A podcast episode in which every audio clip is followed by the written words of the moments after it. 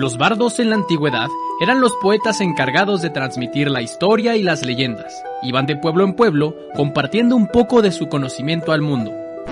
En la actualidad se trata de dos idiotas con acceso a internet. Los bardos de la historia con Lechovisa, biografías e historias de la historia. Amigas, amigos y amigas de Lechuvisa, bienvenidos a Los Bardos de la Historia, podcast donde cada martes platicamos alguna biografía, un momento histórico o alguna serie de datos lo suficientemente interesantes como para aportar nuestros comentarios de dudosa certeza histórica. Pueden escuchar este podcast en Spotify, Apple Podcasts, iVoox, Amazon Music y en YouTube, donde además pueden ver nuestras hermosas caras. Mi nombre es Línea y como cada semana me acompaña Línea. Qué hijo de puta, güey. Bienvenidos sean todos ustedes. Específicamente le dije a Sergio, güey, en la primera línea va el nombre de quien lo dice. En la segunda, no vayas a decir mi nombre es línea. Pero qué bueno que estás por aquí, Sergio. Bueno, lo- lo- como no lo dije durante el intro porque se me escapó, a los bardos de la historia número 34, sean ustedes bienvenidos. Aquí a mi lado tienen el hermoso rostro de mi amigo Diego Gabriel Villanueva, alias en línea. ¿Cómo estás? Muy bien, muy feliz. La verdad es que sí, creo que, y me he dado cuenta que en varias introducciones cuando preguntas cómo estoy, hago algún comentario sobre el trabajo, así que hoy continuaré con esa tradición. Esta es una de esas semanas donde me doy cuenta que todos a mi alrededor son tontos Que no quiero trabajar. y que no quiero trabajar. Que, que, Pero que requiero hacerlo. No trabajo por gusto, trabajo Ajá. porque no tengo de otra. Me di cuenta que, que jalen los jodidos y yo estoy jodido. A mí se me hace muy cagado porque todavía nuestros papás tienen como esa mentalidad de que el trabajo dignifica. Y es como, no me malinterpretes, estoy muy agradecido de tener un trabajo. Pero honestamente, En el momento en el que no tuviera que hacerlo, lo dejaría. lo dejaría. Sí. Sí, o sea, El trabajo dignifica, pero a estas alturas de mi vida me dignificaría mucho más irme a la playa. sí, el trabajo dignifica a estas alturas de la vida. Yo ya no quiero dignidad, quiero dinero. ¿Quién quiere dignidad? Lo que queremos es tener en qué caernos muertos. Sí, sí, sí, es poder ir al último concierto de Soda Stereo. ¿Y sabes qué? Ya no pude. Y ni el, todo el trabajo del mundo me va a dar esa, esa, esa dignidad. No importa cuánto dinero Sí. tengas, jamás podrás tener un dinosaurio, ¿no? Así es, entonces, ¿de qué nos sirve trabajar? Pero bueno, seguimos queriendo comer y sobre todo el alcohol. El alcohol es muy caro, como lo aprendí en la semana de mi cumpleaños. El alcohol es bastante caro, entonces, pues a seguirle dando para que este pinche podcast por fin monetice. Espero que sí. Hablando de eso, suscríbanse a YouTube Así y es. a todos los lugares donde puedan.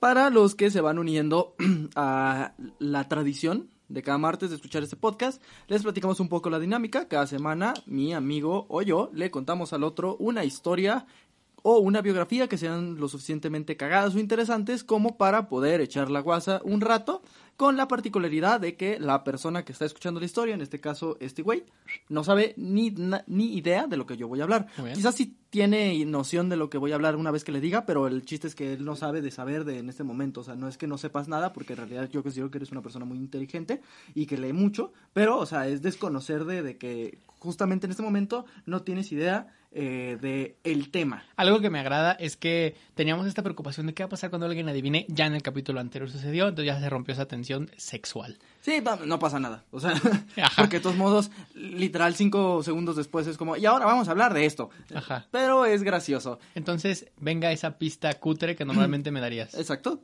Eh, creo que eso no lo dije. Normalmente le doy, le doy o me da. Hasta ahí. Pero también nos compartimos pistas eh, de la persona que está leyendo para que la otra persona trate de adivinar. El día de hoy, el tema del que vamos a hablar, mi querido amigo, tiene que ver con el presidente Lázaro Cárdenas. No me digas. No me Tiene que digas. ver con varios presidentes y es Ah. algo que sigue vigente hasta ahorita. ¿Me vas a contar eh, presidentes mexicanos? Pues, o sea, técnicamente sí, pero sigue, le sigue importando a más presidentes, pero sí, en específico a presidentes mexicanos. Ah, ok, ok, ok. Vas a contar algo que tenga que ver sobre La expropiación petrolera, güey. No te creas. Es lo más cerca. Va a tener que La ver... expropiación petrolera. No lo voy a decir, güey, si no dices la decir. expropiación petrolera. No, no lo voy a decir, güey. Güey, la expropiación petrolera. El petróleo tiene que ver con Lázaro Cárdenas. Y dime si no sigue vigente hasta ahorita. A tal grado que el presidente insiste en hacer otras 19 refinerías, aunque ya le han dicho, señor, esa madre se va a acabar en 20 años. Yo no voy a estar vivo. Te voy a decir dos. Una por darte gusto y una la mía. Ok. Una, ¿es la expropiación petrolera, Sergio? Sí. ¿Sí es? No. Ok, la mía. Ok. Esto tiene que ver, y no sé por qué mi mente se fue allá, tiene algo que ver con el cuerpo de guardias presidenciales.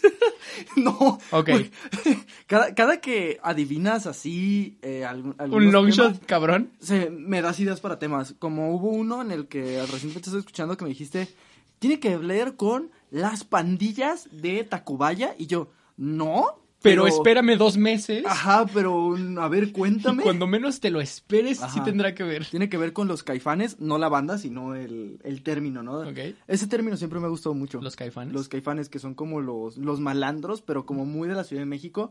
Pero no son malandros a nivel cholo, sino era como este morrito en clase media naciente mexicana de los 50 que se salía a tirar monedas en los, en los oxos. Y que si se peleaba con sus amigos se volvían jaguares.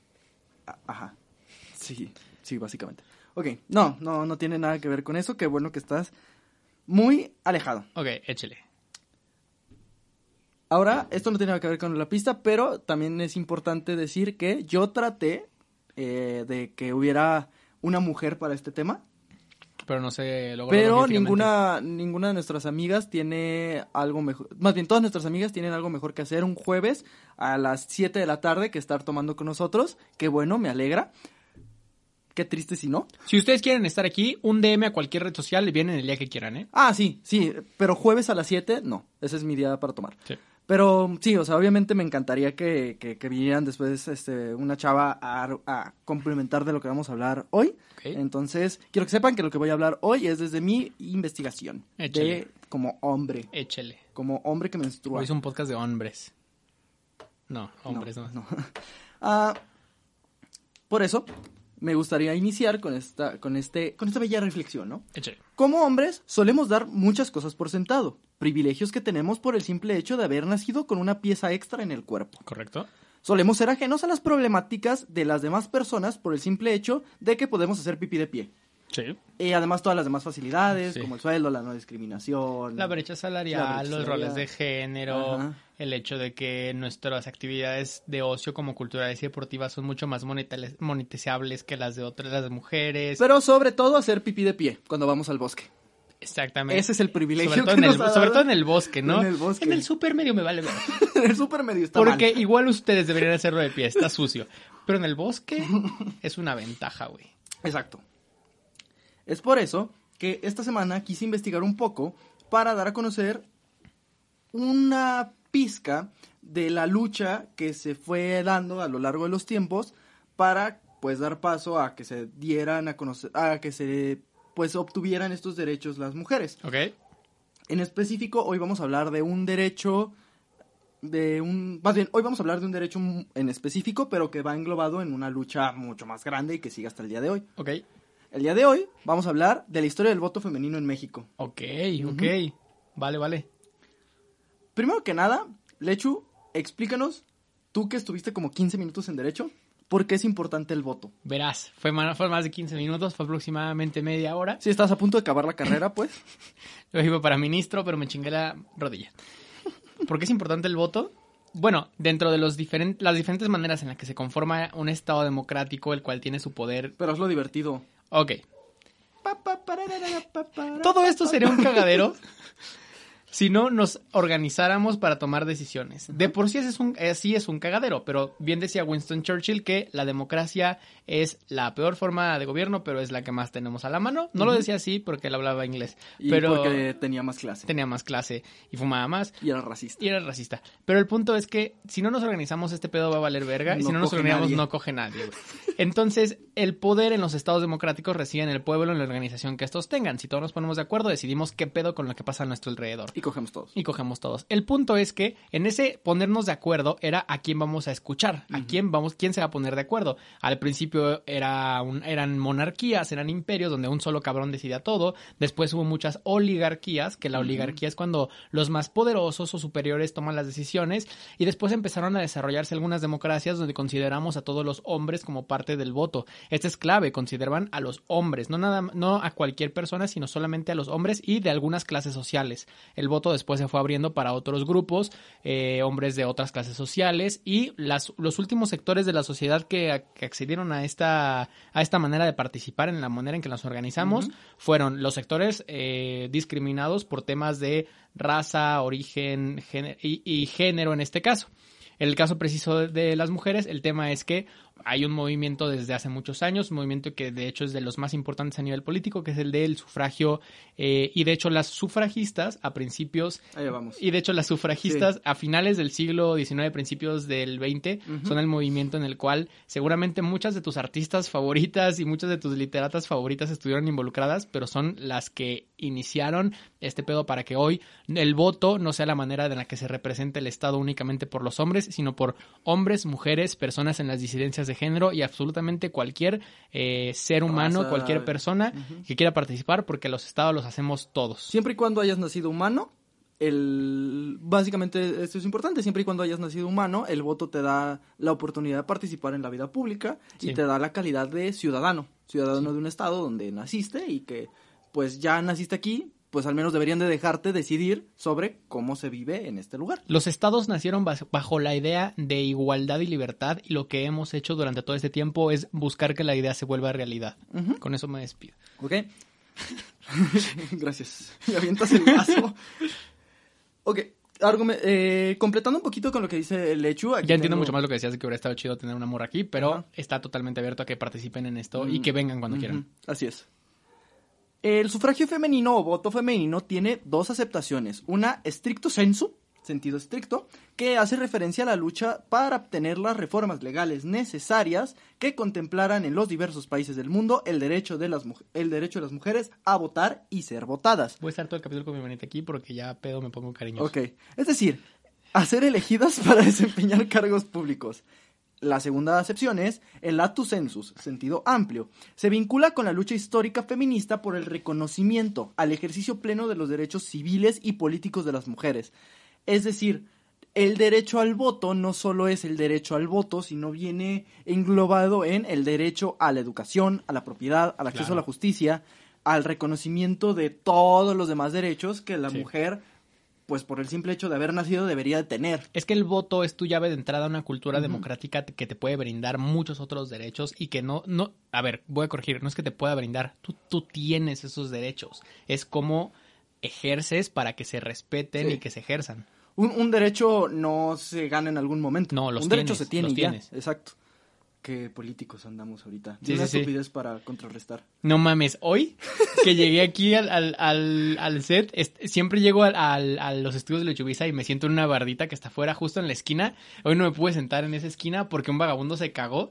Entonces me tuve que sentar como Sí, es cinco cierto. metros Fíjate que más allá. últimamente huele a pipilla popó afuera de mi. ¿En la mera de esquinita? mi- De mi, departamento. En la mera esquinita hay un, un vagabundo se caga, güey. Sí, me caga. No, a ti no, al departamento. No, toda, la, toda la zona, güey. En cuanto un vagabundo se caga en tu zona, la plusvalía baja al menos 5 puntos. ¿No crees que será un pedo como que lo marcan? Tipo Breaking Bad cuando ponían las... yo las creo, O's. yo creo que hay una hay una conspiración de las inmobiliarias.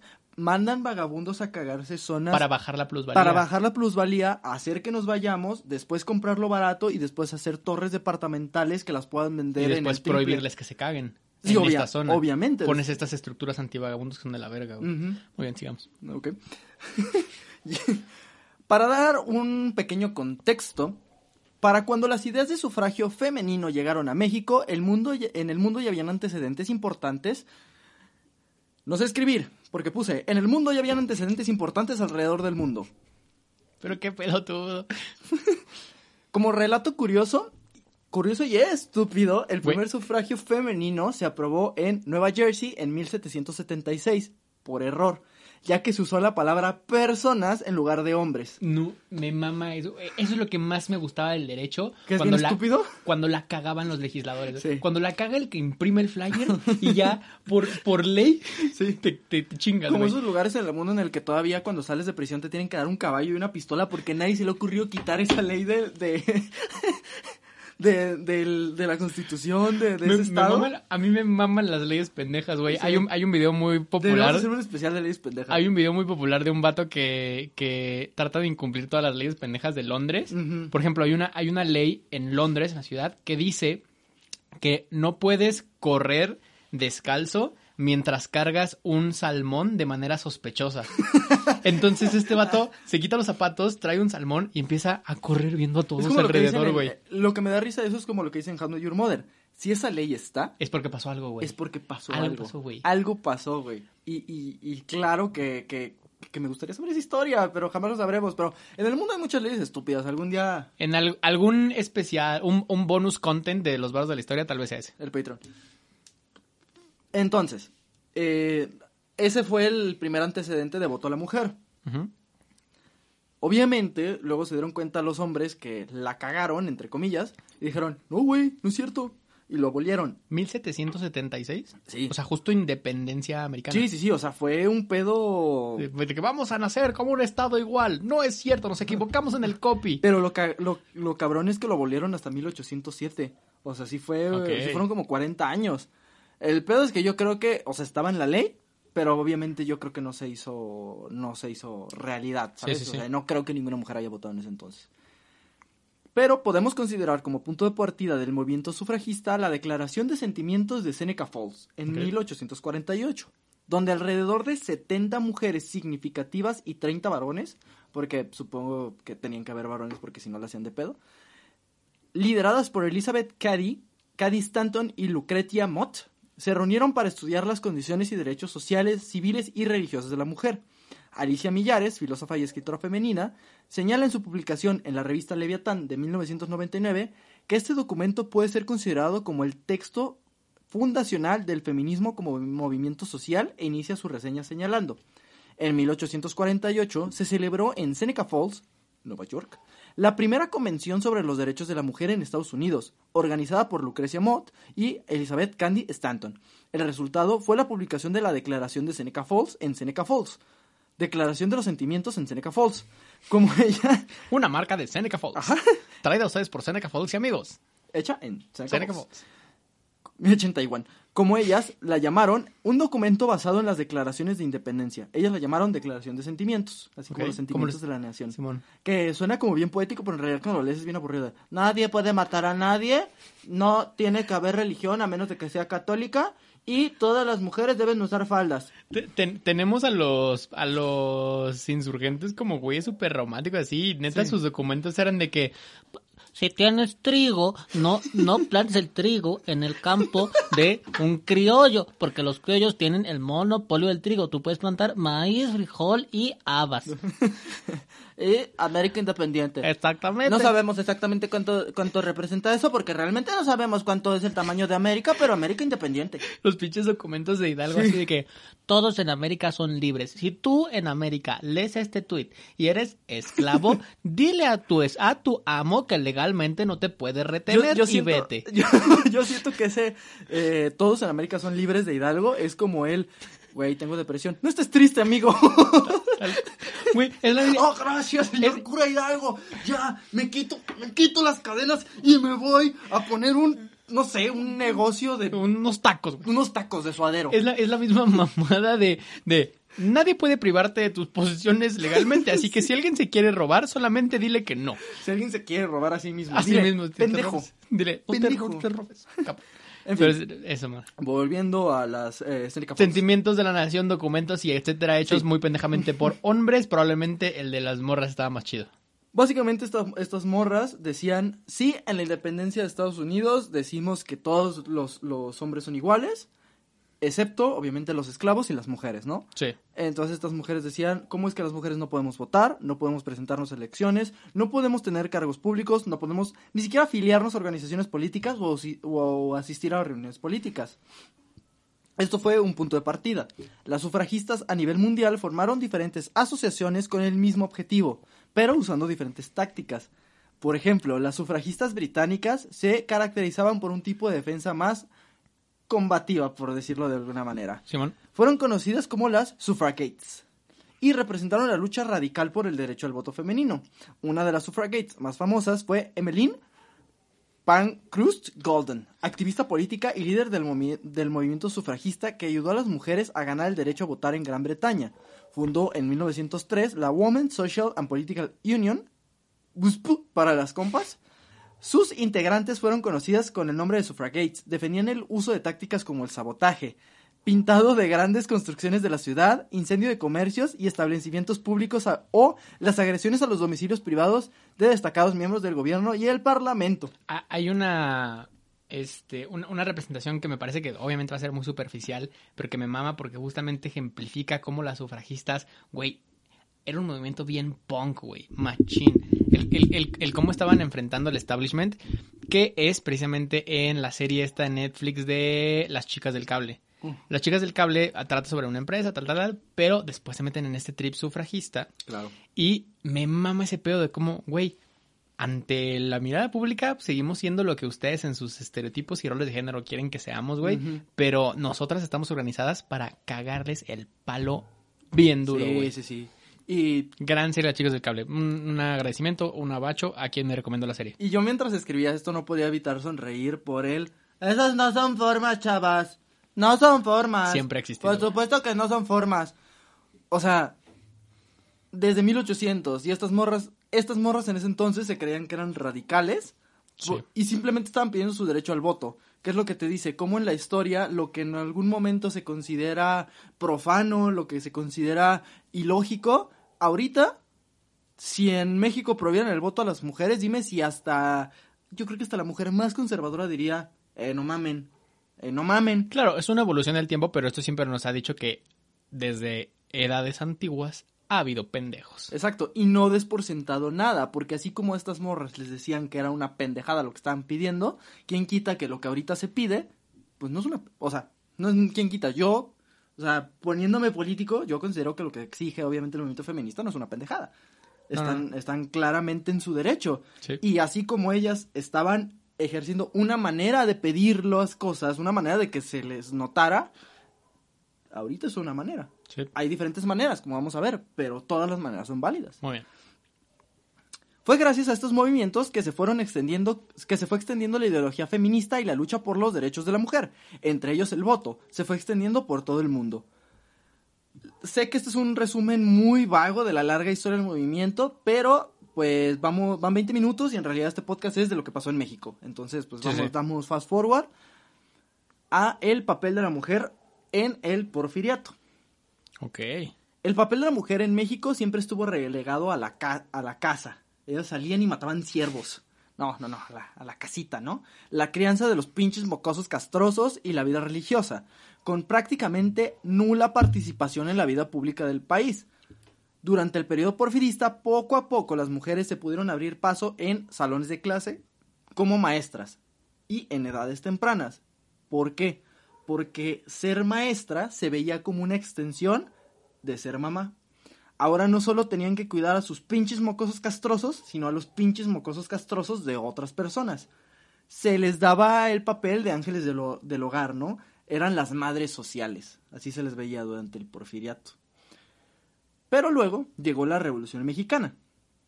Ahí se le da a la mujer un espacio, una circunstancia y una crisis que les permite ingresar a lo público, sin ser socialmente castigadas. ¿Por qué? Porque todos los hombres empezaron a morir. Y además, ¿tú crees que llegaba Pancho Villa y era como, alguien sabe usar un arma? Y levantaban las manos las mujeres y era como, no, no, pero son mujeres. No, o sea, Ah. ¿saben matar a un cabrón? Sí. Simón, pues, pues cáiganle. O sea, que es donde se nació la figura de la delita. Tienes dos piernas, así que nadie te, te tiene que estar cargando y puedes Ajá. disparar una fusca. Jálate. Tienes dos piernas pero no dos manos, aún así puedes disparar Sí, una aún fusca. puedes disparar. Yo te enseño. Mientras sepas jalar un gatillo con cualquier extremidad de tu cuerpo, le eres útil a Pancho Villa. Y el mismo Pancho Villa da- daba el taller de cómo disparar un arma con oreja, muslo, en nariz. realidad, en realidad Pancho Villa era una persona bastante inclusiva. No, y, y era un gimnasta, además. Y era un gimnasta. Te puede enseñar a disparar un arma con el glúteo. Pinches glúteos mamadísimos Sí, de. Pancho Villa. De hecho, por eso era tan cabrón, güey. El, güey salía con cinco pistolas porque disparaba pistolas con todo, güey. Exactamente. Eh, eh, Eso tal vez no sea cierto. Quizás no, pero... Tal vez Pancho Villa era un culero. No, Pancho Villa era un culero. Sí, no, no el quizás. Ajá, pero tal vez sí podía disparar una pistola con su trasero. Los registros de esa época Eh, Son muy, confusos. no hay ningún documento que diga estrictamente que Pancho Villa no puede disparar Ajá. un revólver ver, con el culo. Amigos de ciencias sociales, si me pueden comprobar que Pancho Villa jamás disparó, disparó una pistola con su trasero, les invito la cena. Una peda, sí. Ajá, sí, no tengo tanto dinero. Las mujeres tuvieron un papel activo durante la guerra, algunas como generales, enfermeras, espías, periodistas y hasta en el proceso antirreeleccionista. La, la figura de la delita está muy infravalorada en el momento de revolución, güey. Muy. Es que se fue con otro, güey. El peor es que yo la seguí por tierra y por mar, güey. Por mar, en un buque de guerra. Ujú. ¿Por tierra? En un tren militar. ¿Y si se fuera con otro?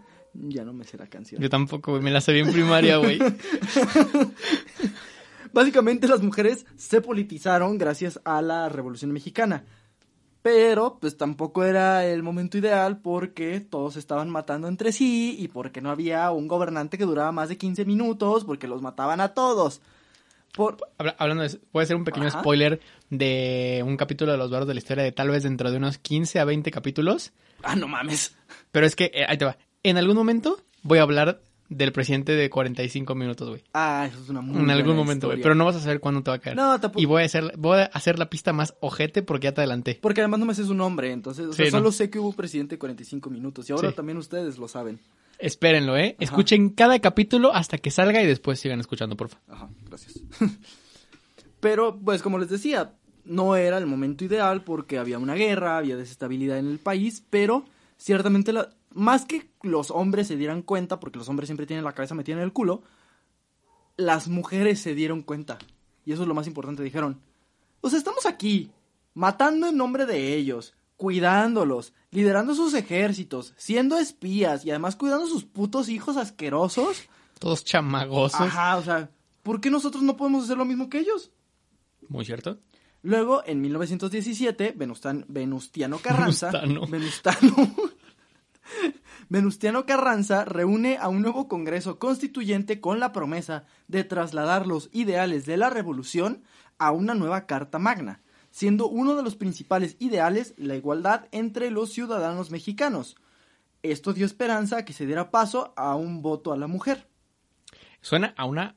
O sea, suena muy sencillo, güey, ese pedo de lo que hizo Venustiano Carranza, güey. Pero fuera de mamada, la constitución que hizo ese cabrón sí Sigue estaba. O sea, para empezar está tan cabrona que sigue vigente. Ajá, exacto, güey. No, pero O sea, ya deberían dejarla morir porque está como zombie porque la han parchado tantas veces que yo creo que... Pero es que te va el pedo, güey.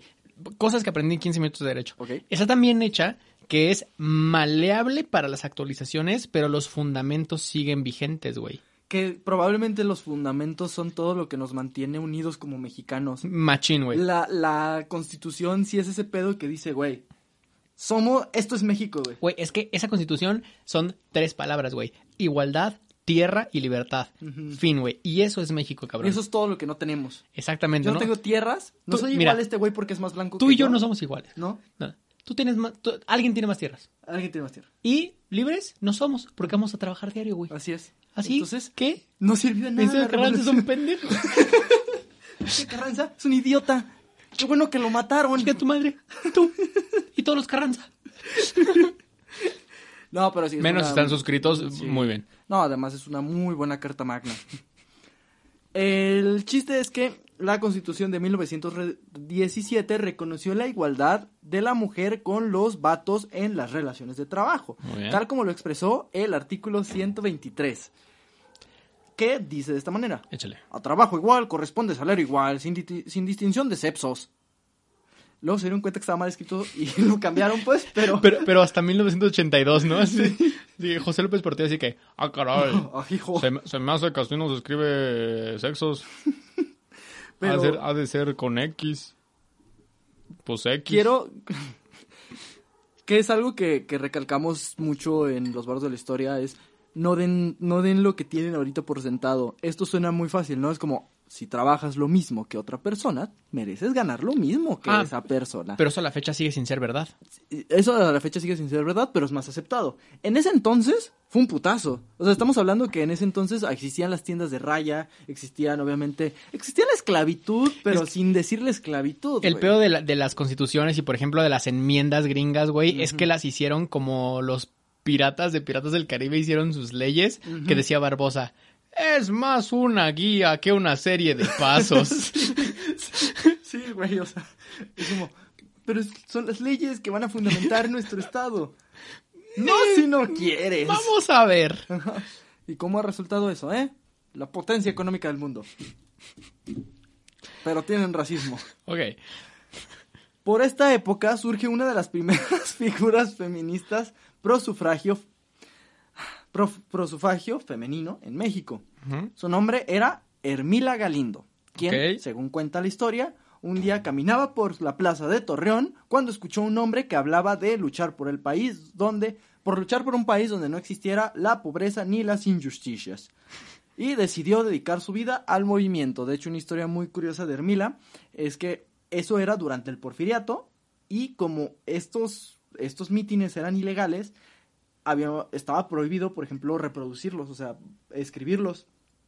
A Hermila le valió No verga. podías, no podías documentarlos de no, ninguna manera. no podías documentarnos. A Hermila le valió verga y lo y llegó a su casa. Ella no pertenecía al movimiento, llegó a su casa y lo transcribió. Ok. Y años después, creo que fue el hijo, no me acuerdo si de, Ma- de Madero, de Carranza, de alguno de estos revolucionarios, se sorprendió al ver que tenían ese discurso. Porque esta morra le valió pito y fue como, "Ah, está chido ese discurso. Es como hecho- encontrarte las escrituras prohibidas. Sí, de hecho, ese movimiento la marcó tanto que tan solo con 15 años se mudaría a la Ciudad de México, donde se unió al Club Liberal Abraham González en 1914. ¿Por qué como gringo? Abraham Abraham, González. Abraham. Eh, En 1914 conocería al mismísimo, al mismísimo Venustiano Carranza, a quien dejó sorprendido por su habilidad de oratoria, haciendo que el viejito barbón le pidiera ser su secretaria privada, a lo que ella obviamente aceptó, porque no mames. Eh, pues es el güey Ah. más. Es el. Te iba a decir, es el güey más vergas del, del país en ese momento, pero es el güey más vergas del país que sigue vivo. que sigue vivo. Sí, en 1914, o sea, todavía no era la constitución, seguía vivo Zapata, pero Zapata no tenía ni puta idea de lo que iba a hacer. Pero Y- sí, pero si le encomendabas a Zapata la constitución, güey, este país sería un cagadero, güey. Es el problema, es el problema de ese tipo de líderes, ¿no? Porque tienen un, vienen desde la buena fe, pero la buena fe no gobierna naciones. La constitución de Zapata hubiera sido, pues, de cada quien es, es- de cada quien es la tierra que quiera y a partir de aquí el que se mete en mi tierra lo plomeo. Que es un buen sentimiento, pero en la práctica no No, funciona. a ver, yo, yo no estoy diciendo nada en contra, o sea, el- el- la esencia de la lucha zapatista sigue viva, güey. Pero es una utopía. Pero no deja, es, es una realidad en comunidades muy específicas y una utopía en, en documentos más amplios, güey. Sí, ok, sí. O sea, tendría que haber un cambio cultural impresionante para que se pudiera Claro. llevar a cabo. Es, es una realidad en las comunidades zapatistas actuales, pero en comunidades muy pequeñas, donde la neta, yo admiro un chingo lo que hacen Ah, no, los sí, pueblos sí, sí, zapatistas, es güey. impresionante, güey. pero replicarlo a un nivel más masivo está muy Sí, cabrón. no me güey. imagino en la Ciudad de México viviendo como, Ajá, como una zapatista. En, en San Pedro Garza García, Sí. sí. Mariano Rodríguez, así que en Instagram, chavos, me unieron a una comunidad caracol. Está bien padre. Hija de la chingada, ¿viste lo de sus historias? Hija de la chingada, Hija de la chingada. La Dejen de votar por gente pendeja, chingada más. No voten, ya, no voten. Sí, sí. Todo lo que le estamos diciendo, ya no lo hagan. Ajá, no voten. La gente votó para que no hagas esto. De tal manera que Hermila viajó por todo el país con Carranza, ayudándolo a fundar clubes revolucionarios en todos los pueblitos y aldeas para difundir la ideología constitucionalista. Así, en 1915 fundó el seminario Mujer Moderna y al año siguiente participó en el primer congreso feminista del país en Yucatán, donde se Mames. pronunció por la libertad sexual de las mujeres. Güey, esto está bien cabrón. Se pronunció por la libertad en 1915. Güey, escucha, güey, está bien Es lo, cabrón. es lo que te iba a preguntar del año, güey. Sí, en 1915. No, güey, escucha. No, no, güey, por pedo, güey. No, no, Escúchame, señora está bien, cabrón. Escúchame, weón. Ya, pues. En 1915, donde se pronunció por la libertad sexual de las mujeres, siendo una de las frases más escandalosas la siguiente. Esto va entre comillas. Las mujeres tenemos derecho al goce de nuestro cuerpo, a descubrir y disfrutar de los placeres sexuales. Cuentan que varios señores bigotones y sin cuello perdieron la conciencia ¿no? por tres días. No, Güey, ¿cómo es? ¿Hermila? Hermi- Hermila Galindo. Ok, desde un inicio les digo. Este podcast tiene tres enemigos. Joe DiMaggio, Al Pacino y la Orquesta Filarmónica de Londres. Eso viene de antes, pues, pero... Pero tenemos una heroína hasta el momento. Doña Hermila. Hermila. Güey, está en 1915. En México. Ya estás en el top de este podcast. Hablando de eso, güey. Olimpo. Sí, sí, sí, varios señores bigotones y sin cuello. No mames. No mames. Eres, eres Ca- mi, modelo, güey. Y obviamente Hermila, al enterarse que su jefecito iba a liderar el Congreso Constituyente, aprovechó para enviar un escrito solicitando que dejaran de andar mamando y dieran igualdad a los derechos de la mujer. Esto también lo decía Hermila. Las leyes se aplican por igual a hombres y mujeres. La mujer paga contribuciones, ayuda a los gastos de la comunidad, atiende a las disposiciones del gobierno. Si cometemos un delito, sufrimos las mismas penas y sanciones que los hombres culpados. En resumen, chinga tu madre. Para las obligaciones, la ley considera igual a la mujer y al hombre. ¿Por para- qué diablos en cuestiones de derechos no gozamos de las mismas concesiones que el varón?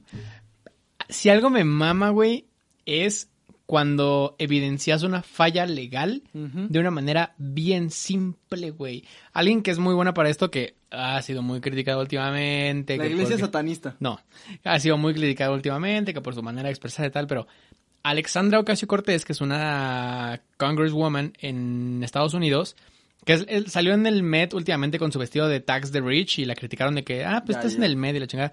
Esa morra justamente hace este pedo de cuestionar al establishment con preguntas bien básicas y bien sencillas, pero que te hacen decir como, verga, pues estamos bien pendejos, güey. La neta, soy fan. Sí. Sin embargo, no se le otorgó a la mujer sus derechos políticos. Ok, la verdad. El artículo 34 de la Constitución estableció quiénes eran ciudadanos de la República, omitiendo a las mujeres. A continuación, verga, güey, me caga. A continuación, algunas de las declaraciones que se rescatan del Congreso Constituyente con respecto al voto a la mujer. Estas son declaraciones que están así, güey, escritas en, en la redacción del Congreso Constituyente. Ok.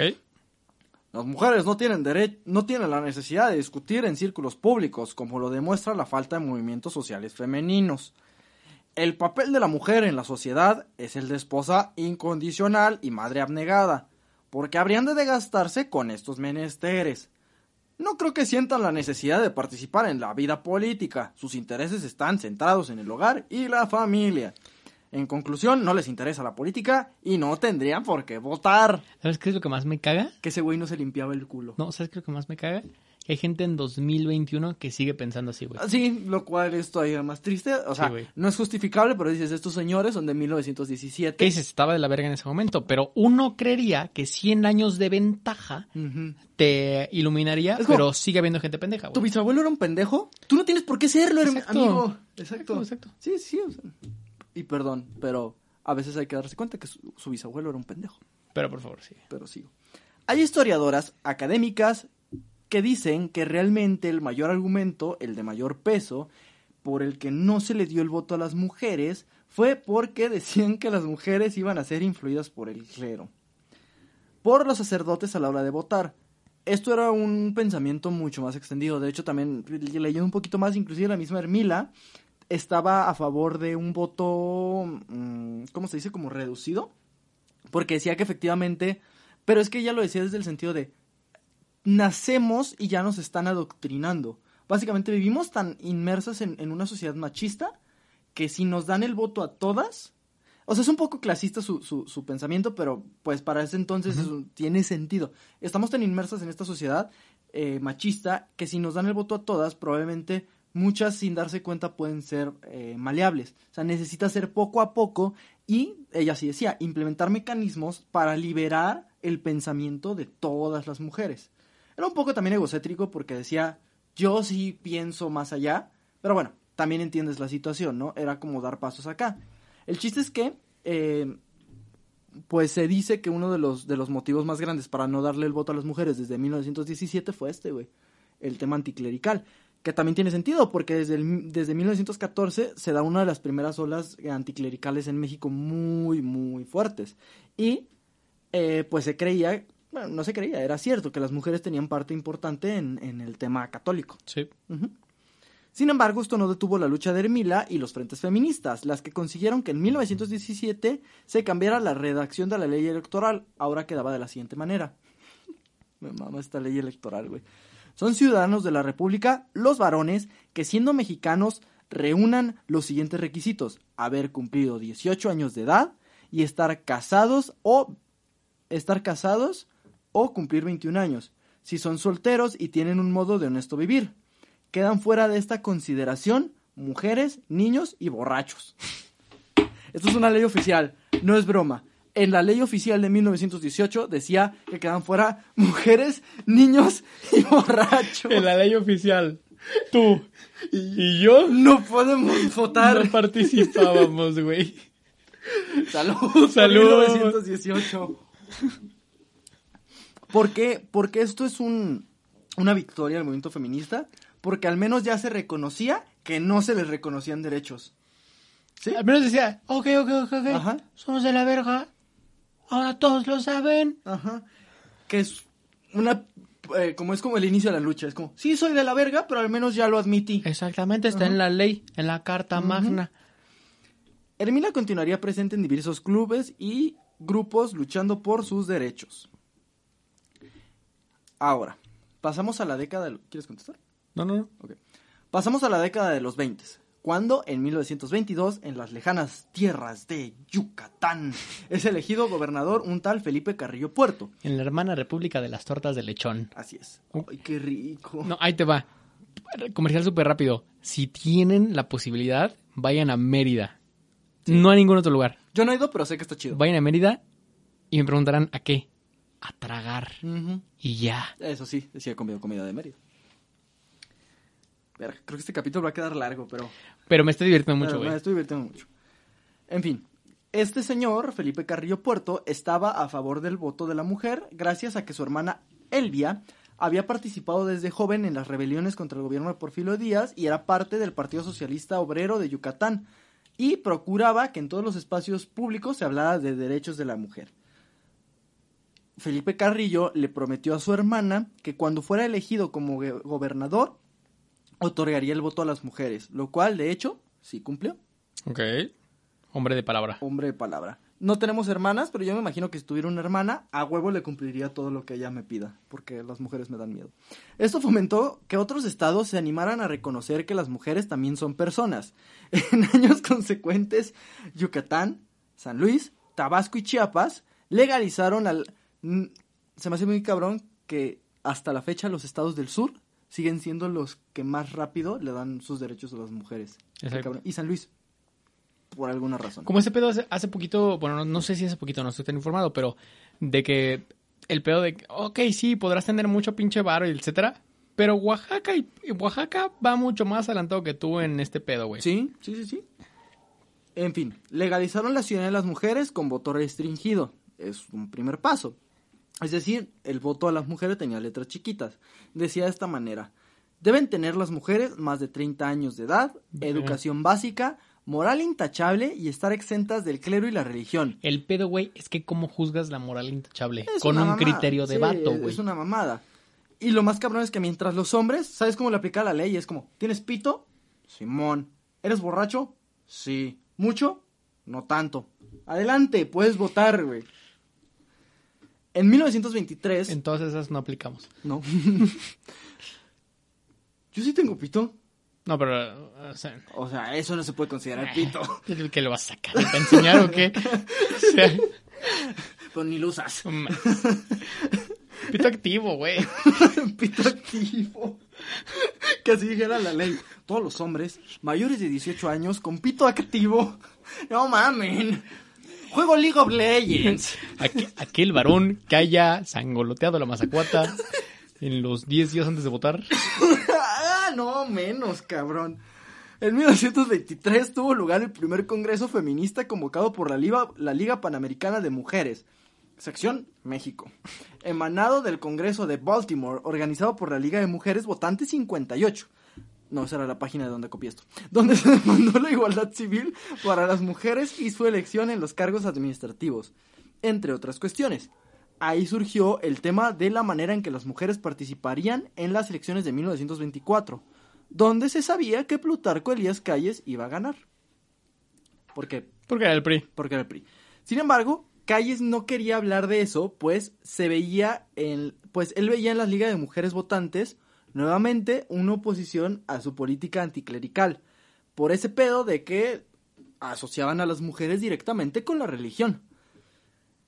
De cierta manera, y esto está, esto está cabrón, como un grupito específico puede cagarle la fiesta a todos.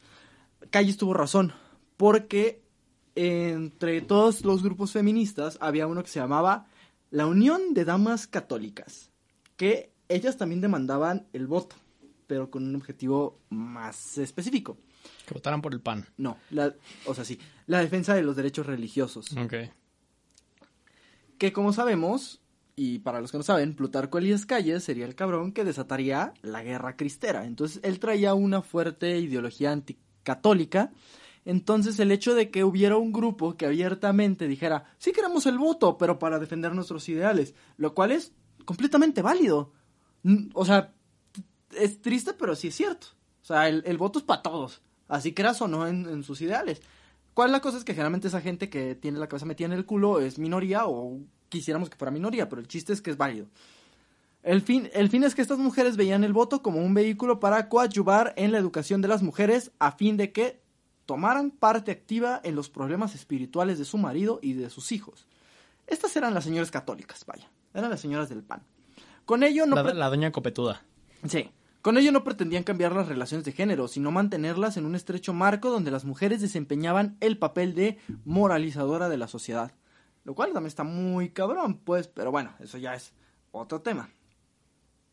Pero ese mismo año, en 1924, se desataría la, la rebelión de la huertista, donde serían asesinados varios líderes políticos sociales del país, entre ellos el querido Felipe Carrillo Puerto, lo que llevó a la posterior derogación del, derogación del voto femenino en Yucatán, posteriormente San Luis eh, y posteriormente San Luis.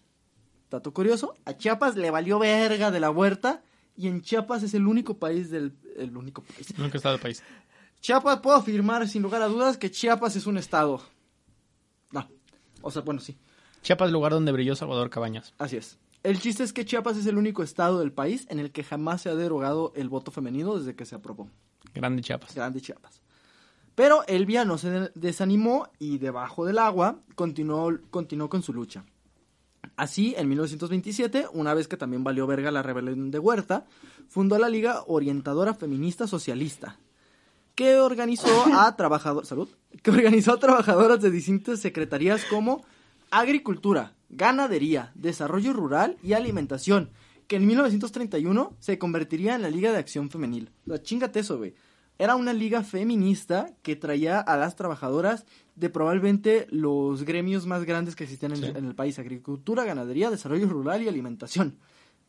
Corta esa línea de suplemento, Vale verga todo. vale verga todo. O sea, ¿Y de, de nada sirve tener un Tesla si esos, si esos, si esos sectores no funcionan, amigo. Pero, pero que históricamente no nada más en México, ¿no? En todo el mundo, como fue justamente... Todo el mundo tenemos que comer. No, pero en todo el mundo, como se fue, a- como entramos en, en la Primera Guerra Mundial, donde mandaban a los hombres, en todo el mundo dependíamos de lo que las mujeres ejercían en las actividades primarias, güey. Sí. Está muy chido, por ejemplo, una de las series que descubrí este año y que me encanta es Peaky Blinders. Ricky Morty. Rick, Rick Morty, pero nomás yo la puedo ver porque soy muy listo. No, Peaky Blinders, que en una de sus últimas temporadas hablan de la relación que tiene el movimiento feminista con el movimiento socialista, con los sindicatos. Como los sindicatos también estaban muy metidas las mujeres, que ya se empezaban a meter a las industrias, ya a las industrias pesadas, al acero, a la alimentación, a la automotriz. Y obviamente, si los sindicatos peleaban por los derechos de los trabajadores, también estaban un poco a favor de los derechos de la mujer. En los años 30 las mujeres continuaron con la lucha, se organizó la lucha y además pues se, se empezó a formalizar un poquito más. En 1935 la fuerza toma fuerza el Frente Único Pro Derechos de la Mujer, que se trataba de una organización diversa, pero que coincidían y que coincidían, digamos, como en la lucha feminista y más importante, simpatizaban con el Partido Comunista, pero aún más importante, con el Partido Nacional Revolucionario. Dale, vieja. ¿Qué patrocina este podcast? Ajá, el PRI. Demandaron el sufragio y los derechos económicos y laborales de la mujer. Llegaron a tener más de 50.000 afiliadas. A la madre. Estaban cerca y apoyaban al partido reinante. ¿Por qué? Porque resultaba una buena opción apoyar al partido que durante más de 70 años nos iba a gobernar. Sí. Estas señoras traían Intel, güey. Sí. Traían Intel. Mira, hasta el 2000 va a valer verga esto. Entonces, vámonos metiendo acá. Porque realmente no había otro partido. Entonces era buena idea. Además de que el otro día con nuestro querido amigo Juan, que ya vino a este podcast, Sí. tuve una plática bastante extensa. Y si fue extensa, fue como de tres horas. Donde hablamos de los fundamentos que siguen rigiendo a la política mexicana. Sobre todo ahorita que está AMLO. Verga, Qué pedo que me voy a poner bien dinso. Que es el nacional revolucionario. que el nacional revolucionario es como una mezcla entre la derecha, pero también trae todo este tema izquierdoso que, que, que, que permean estas revoluciones. Entonces es una, es una mezcla rara, ¿no? Entonces, ahorita nos podrá sonar raro, es como, ¿cómo que las feministas estaban afiliadas al PRI? Pero ese entonces el PNR seguía trayendo como bandera pues la revolución y la revolución que había hecho cambiar un orden, pues traer un orden social a México basado en la igualdad de todos, Claro, en la repartición Porque de las tierras, la en recuperar lo que quote unquote es mexicano. La Revolución Mexicana, gracias por agarrarme la mano para decir esto. La Revolución Mexicana no nos gusta decirlo históricamente, güey, pero es una revolución muy socialista, güey. Sí, sí, sí, probablemente no es la más no es la revolución más socialista que ha habido. Tal vez la Revolución Rusa. Pues de hecho es lo que dice, ¿no? Aunque la revolución mexicana fue la primera revolución del siglo XX, no se puede considerar una revolución social porque el único ideal social social lo traían los zapatistas. Sí. Pero al fin y al cabo, ciertas de las ideas de Zapata sí se metieron acá. Y ciertamente, por ejemplo, desde, desde Madero, como ya lo hemos visto, sí traía ciertas ideas que tenían que ver con un nuevo orden social en el que pues, todos cupiéramos. Entonces eso estaba chido. Y por ende, al PNR, si traía todos estos ideales de igualdad, pues tampoco se veían tan bien si se hacían pendejos ante la mitad de la población de México, que eran las mujeres. Y esta relación tuvo frutos, porque en 1937 el presidente Lázaro Cárdenas sintió la presión y dijo, las feministas me están respirando aquí, en, En la, la nuca, nuca. por lo que presentó una iniciativa de ley para reformar el artículo 34 de la Constitución y reconocer el voto a las mujeres. La reforma se discutió y aprobó en ambas cámaras de senadores y diputados y en las legislaturas de los estados. Pero para septiembre de 1938, perdón, para septiembre de 1938 nomás necesitaba, literal, güey, la ley solo necesitaba aparecer en el estúpido diario de oficial de la federación, que sigo sin entender por qué existe. Se me hace muy cagado ese pedo. O sea, es como ya están las leyes, pero tenemos que avisarle a todo mundo. no vale la pena. Tiene una justificación, pero no vale la pena explicarla, güey. El chiste es que se hicieron bien pendejos. La ley nunca apareció en el diario oficial. Como diría la doctora Elizabeth Sejudo Ramos, coautora del libro Sufragio... Cállate. coautora del libro del sufragio femenino en México. Y esto lo dijo una doctora, güey. Le dio culo al hijo de su chingada. Ok, no, eso no dijo la doctora, pues. Básicamente la doctora dijo que si Lázaro Cárdenas hubiera querido, las mujeres hubieran votado desde los 40. Pero se cree que se hizo menso porque no quería que hubieran problemas en las elecciones presidenciales de 1940.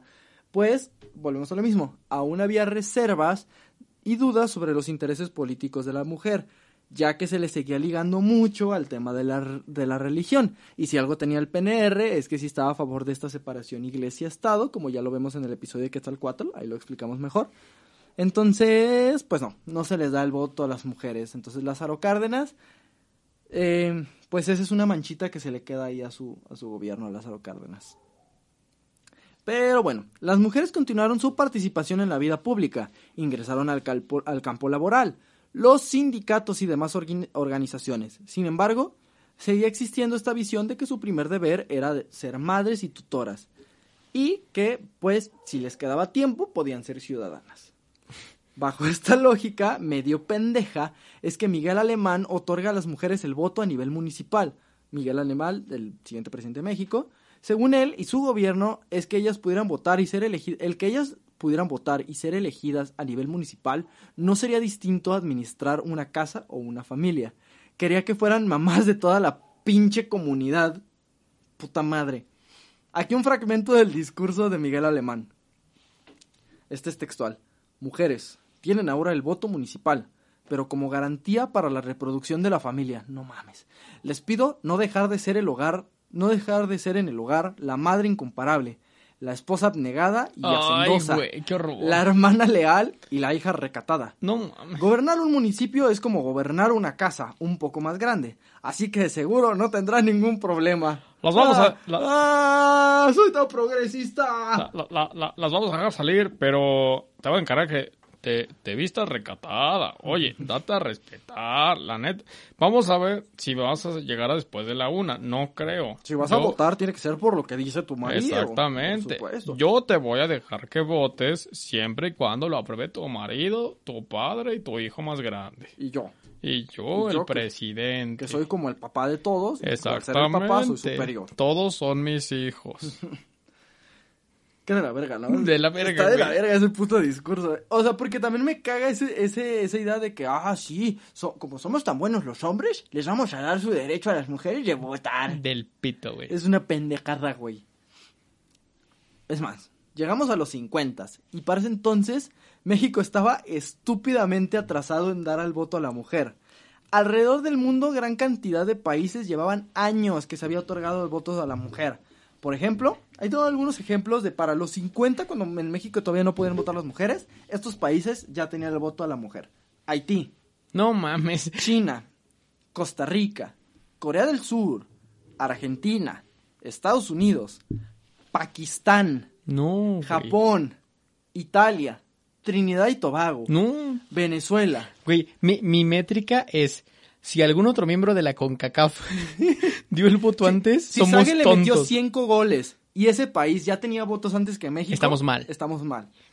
Martinica. Entonces, Venezuela, la poderosísima Togo, No. El Salvador, Panamá, República Dominicana, Bolivia, Chile, Brasil, España, Portugal, Ecuador, Uruguay y hasta Uzbekistán. Todos esos países son los que agarraron más rápido el pedo que nosotros. Entre muchos más, o sea, dejé muchos fuera porque realmente son países bananeros.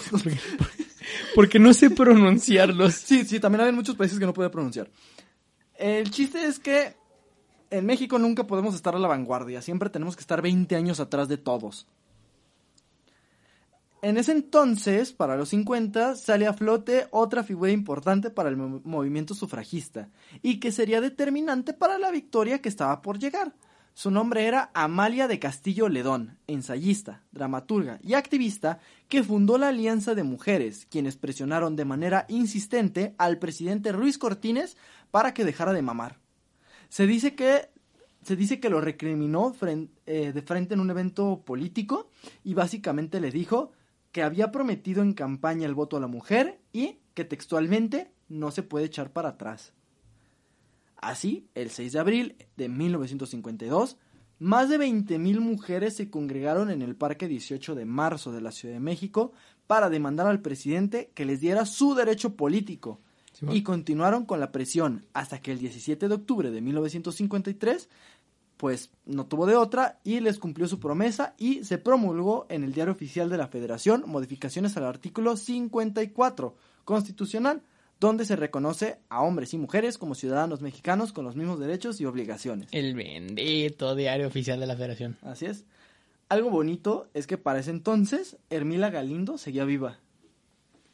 Verga, esto me hace muy feliz, Sí. güey. Tenía de hecho no está tan grande, pero sí estaba grande para la Es que época. sabes que son muy pocas las historias de güeyes y de personas en general que llegaron vivos y vivas a a ver cómo se cumplía su lucha, güey. Qué bueno que Hermila sí llegó. Tenías- De verdad, sí estás en el Olimpo de este podcast.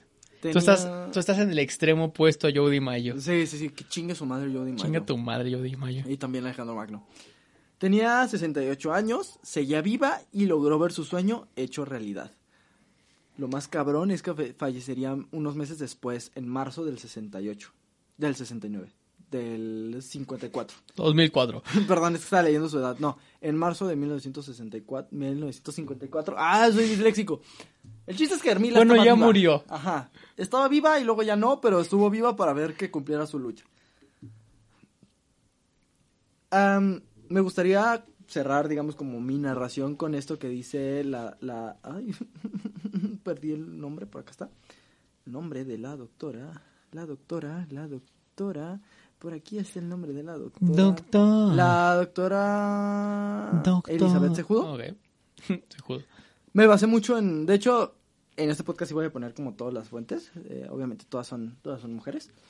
Este, esto dice la doctora en una entrevista que, que le hacen que fue donde me basé mucho. Ella dice, El sufragio femenino, femenino en México de 1953 no es un punto de llegada, sino un punto de partida, una especie de respiro, porque me parece importante que a la hora de estudiar este asunto del sufragio se vea no solamente la ciudadanía de las mujeres como votantes, sino la ciudadanía de las mujeres como una especie de espacio en construcción, como una especie de concepto más amplio que al menos nos permita decir, bueno, como ciudadana me reconozco poseedora de derechos y me reconozco capaz de pelear por esos derechos.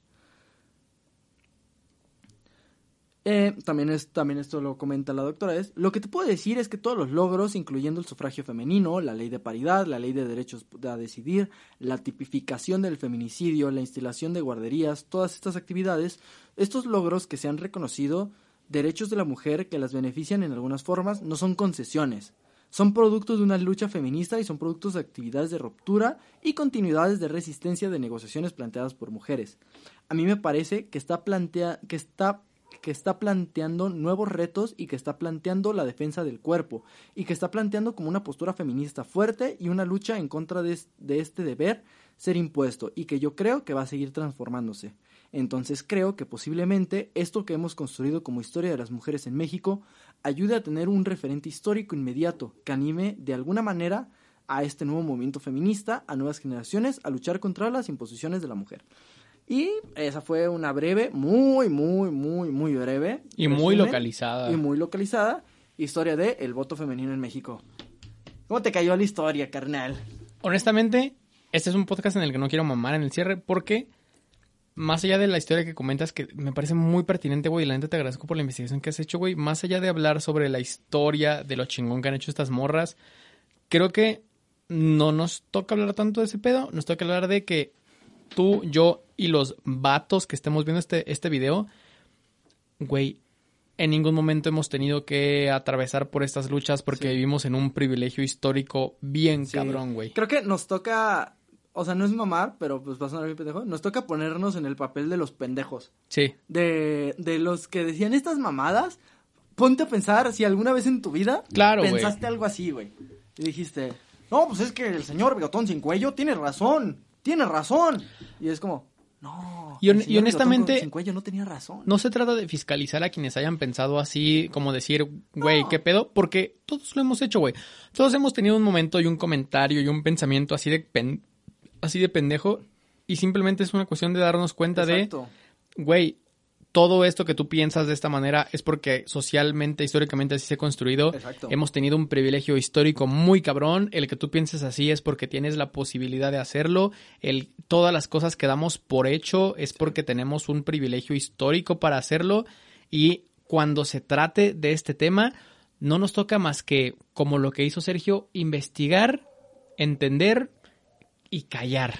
Sí, exacto. O sea, obviamente esta historia me intriga, me gusta porque no deja de ser historia de México. Claro, güey. Este, y, y- Y, y de una, y, de una época que además, o sea, se to- tocaste varios, varias épocas, güey, pero creo que la época revolucionaria es algo que como que nomás le hemos, la hemos tentado por fuera. Ninguno Sí. de los dos se ha metido a hablar de revolución no, mexicana, porque está bien difícil. pero la hemos ya los dos Sí. tocado así por las aristas, güey. Sí, sí, sí. No, y es que es precisamente eso, o sea, yo quería hablar de este tema porque es un tema que se me hace interesante, pero pues también tienes que reconocer que como es una lucha que no ha acabado, Sí, claro. tampoco puedes hablar así de que de cualquier manera. Entonces, obviamente traté de investigar con, con autoras y traté de investigar con catedráticas que supieran del tema desde una perspectiva feminista. Sí. Pero, pues hasta ahí, ¿no? O sea, yo cuento lo que, yo cuento lo que se dice y no, apo- no aporto más porque, pues, por, por azares del destino, pues nací con una pieza extra. Simón.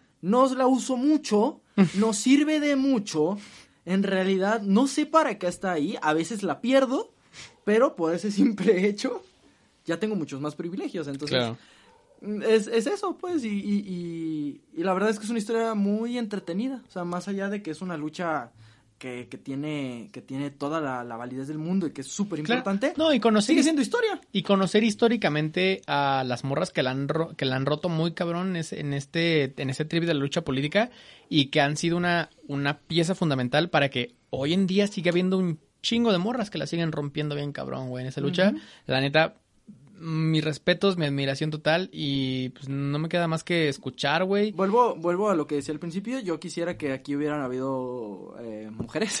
Sí, obvio. Eh, pero pues volvemos a lo mismo. Yo estoy pedo, es jueves. Sé que todas las personas normales tienen que ir mañana a trabajar. Y tiene cosas mejores que hacer, y tal tienen vez. cosas mejores que hacer, pero pues, si en algún momento este, quieren venir a cotorrear con nosotros y pues obviamente hablar de cosas que ustedes Claro. saben más. No, y, pues, y ¿sabes qué? No, no nada más en la historia de las sufragistas, en la, en la historia del, del voto femenino. Yo estoy seguro de que en todas las historias que hemos contado son incompletas porque las hemos contando desde, las, desde la perspectiva de dos hombres heterosexuales. O sea, evidentemente, morras que nos estén viendo pueden venir a el capítulo que quieran y van a complementar un chingo el capítulo. Así es.